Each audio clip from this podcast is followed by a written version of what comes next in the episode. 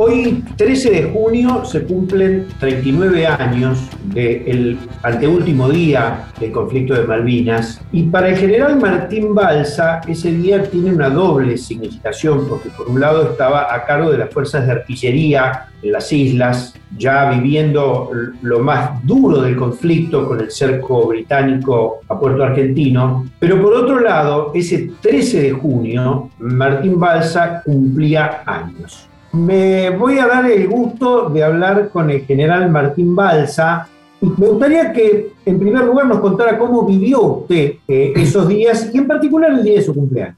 La batalla final, conocida como la batalla de Puerto Argentino, empieza a conformarse a partir del 8 de junio con un desembarco británico en un lugar que se llamaba Fitzroy, que fue eh, uno de los días más negros para la flota británica, y luego viene el avance hacia puerto argentino, los días 9, 10, 11, 12, hasta que el día 13 las tropas británicas han tomado las alturas próximas ya a puerto argentino, se ha conformado el cerco total, cerco total digo, el cerco aéreo, marítimo, y se ha concretado el, el cierre terrestre, un cerco completo. El día 13 de julio fue un día muy particular usted me hace acordar, era el día de mi cumpleaños, que cumplía 48 años. La noche anterior había sido, el día 11 había caído, entre otros, el cerro Monte London. Yo era comandante de todos los fuegos terrestres de la zona del puerto argentino, pero además conducía un grupo de, esos fuegos de, de artillería, el grupo de artillería 3. La característica de los fuegos de artillería durante toda la guerra, y particularmente los días 12 13 y la noche del 13 al 14 fueron nocturnos, tanto para la artillería inglesa como para nosotros. Es obvio que el día 13, el día de mi cumpleaños, todos estábamos muy agotados, sin dormir, pero fue el día 13 el único día en que la artillería británica realizó fuegos diurnos. Y obviamente también esos fuegos continuaron la noche del 13 al 14. Tenía una particularidad.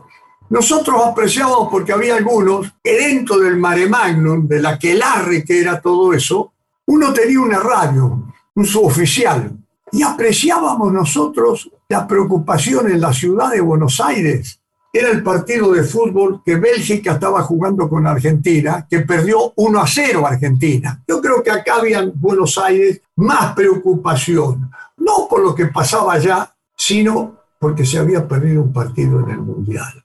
Fueron días intensos. Siempre digo que por radio le decía al comandante de las fuerzas terrestres en Puerto Argentino, que era el general Oscar Joffre, que cuando la artillería británica nos realiza un intenso fuego de artillería sobre nuestras baterías, se produce una pausa de fuego y yo por una radio recibo una comunicación del general que me dice cómo están las cosas, porque había visto el fuego intenso al que fuimos sometidos por varias ráfagas de la artillería británica. El único día que hubo fuegos británicos de día. Y me acuerdo que le dije, vea, hasta ahora bien, pero debo agradecerle a los británicos que me están festejando con mucho ruido los 48 años que estoy cumpliendo. Él ahí se enteró y todos se enteraron y por radio recibía un feliz cumpleaños en esas circunstancias.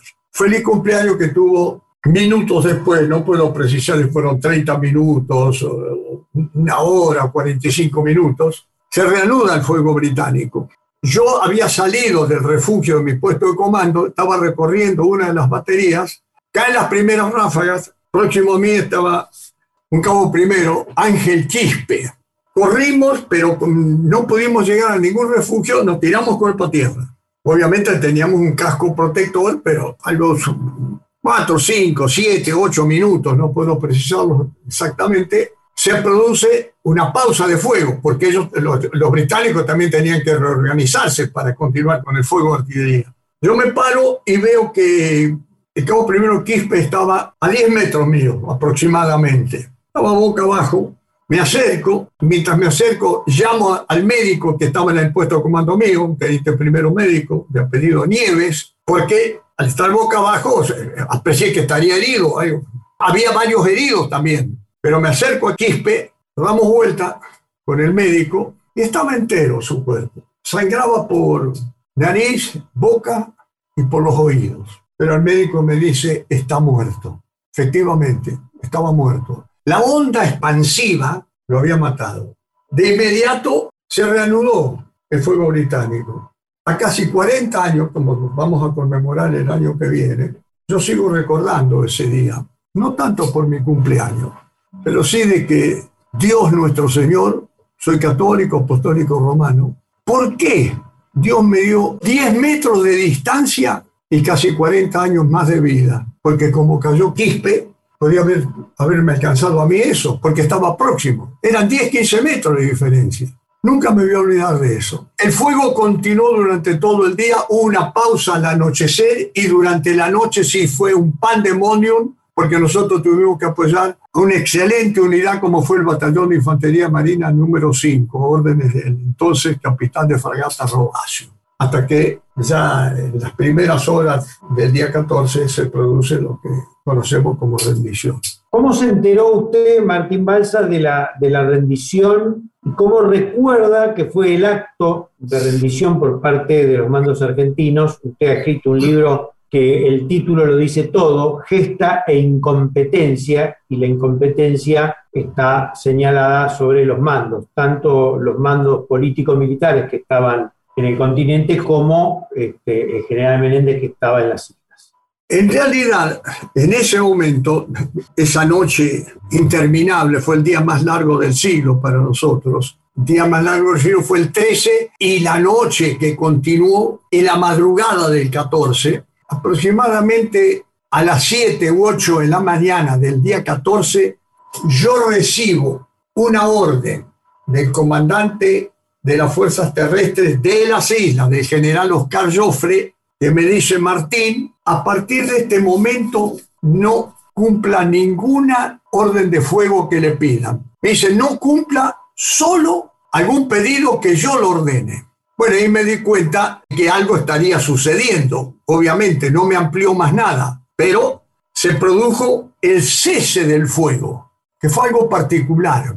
Después del día, pero sobre todo toda una noche haciendo fuego de artillería y recibiendo también fuego de artillería británica, yo tuviera que describirlo, usted me está haciendo pensar. ¿Te recuerda esas películas de terror que a veces con la música y con asesinatos y un terror, hay un ruido, convulsión, que usted está en un cine y está medio nervioso pero por todo el ambiente que la pantalla cinematográfica le está transmitiendo? Y de repente se corta y aparece un lago tranquilo.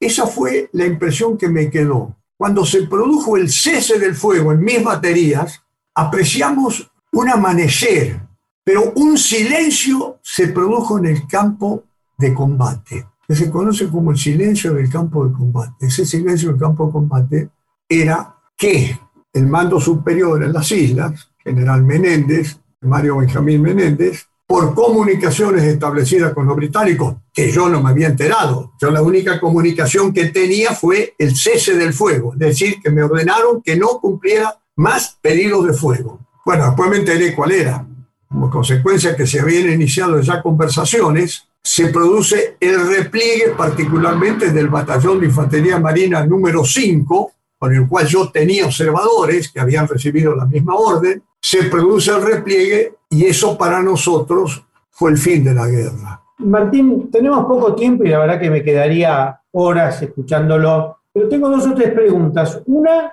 ¿Qué le pasa al soldado? Y cuando digo el soldado no me refiero al rango, sino al hombre que va a la guerra, cuando después de ese ruido atronador se produce, permítame la metáfora, el silencio atronador. ¿Qué le pasa a la persona, al ser humano, al compañero que está al lado? Yo puedo transmitir lo que un soldado, que en aquel entonces era el teniente coronel Martín Balsa, experimentó es muy probable que cada jefe de regimiento, cada oficial, cada suboficial y cada soldado lo haya experimentado de distintas formas. Cuando recibo eso, transmito a las baterías la orden del cese del fuego, salí de mi puesto de comando y me dirigí a, las dos baterías más próximas. Me acerqué, le di un abrazo al jefe de batería, que era un teniente primero, a un oficial de batería, que era un teniente, a los jefes de pieza, que eran cabos, y a cada uno de mis bravos litoraleños, esos correntinos,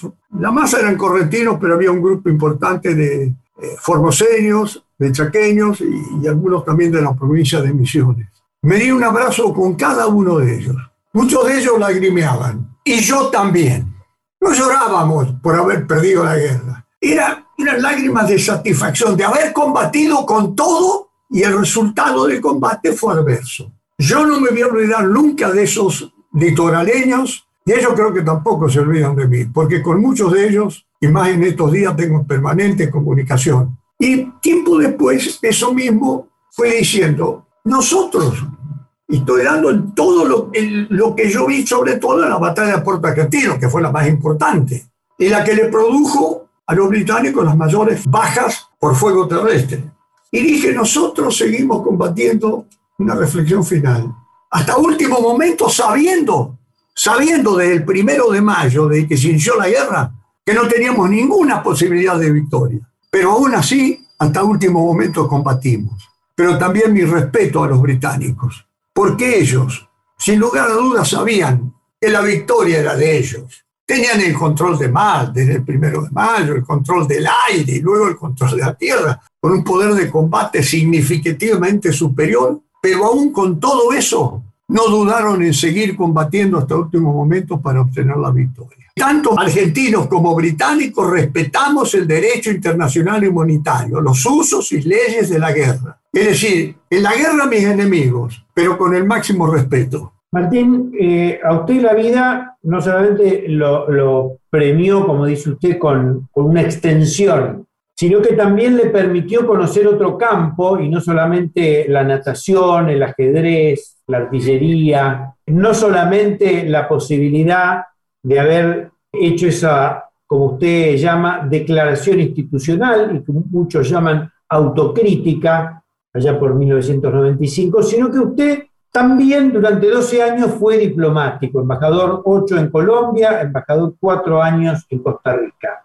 Tenemos un gran dilema con respecto a las islas, que es cómo recuperarlas. Si en dos minutos nos puede dar una pista respecto de qué cree que se está haciendo y qué es lo que tenemos que hacer para que efectivamente vuelva la soberanía de las islas a nuestra nación. Primero de todo, conformar la necesaria, imprescindible unión de todos los argentinos, que no se hable más de grieta, unión sobre todo en aquellas cuestiones de Estado, como es el caso Malvinas. No lo hemos estado hasta ahora. Hay algo importante. Se ha constituido el año pasado por ley del Congreso, aprobada por unanimidad, un Consejo de Malvinas, con miembros de distintos partidos políticos y miembros también que no son políticos, ni están imbuidos por eh, aspectos ideológicos ni partidarios. Eso es muy importante para que el tema Malvinas sea coherente cualquiera sea el gobierno de turno,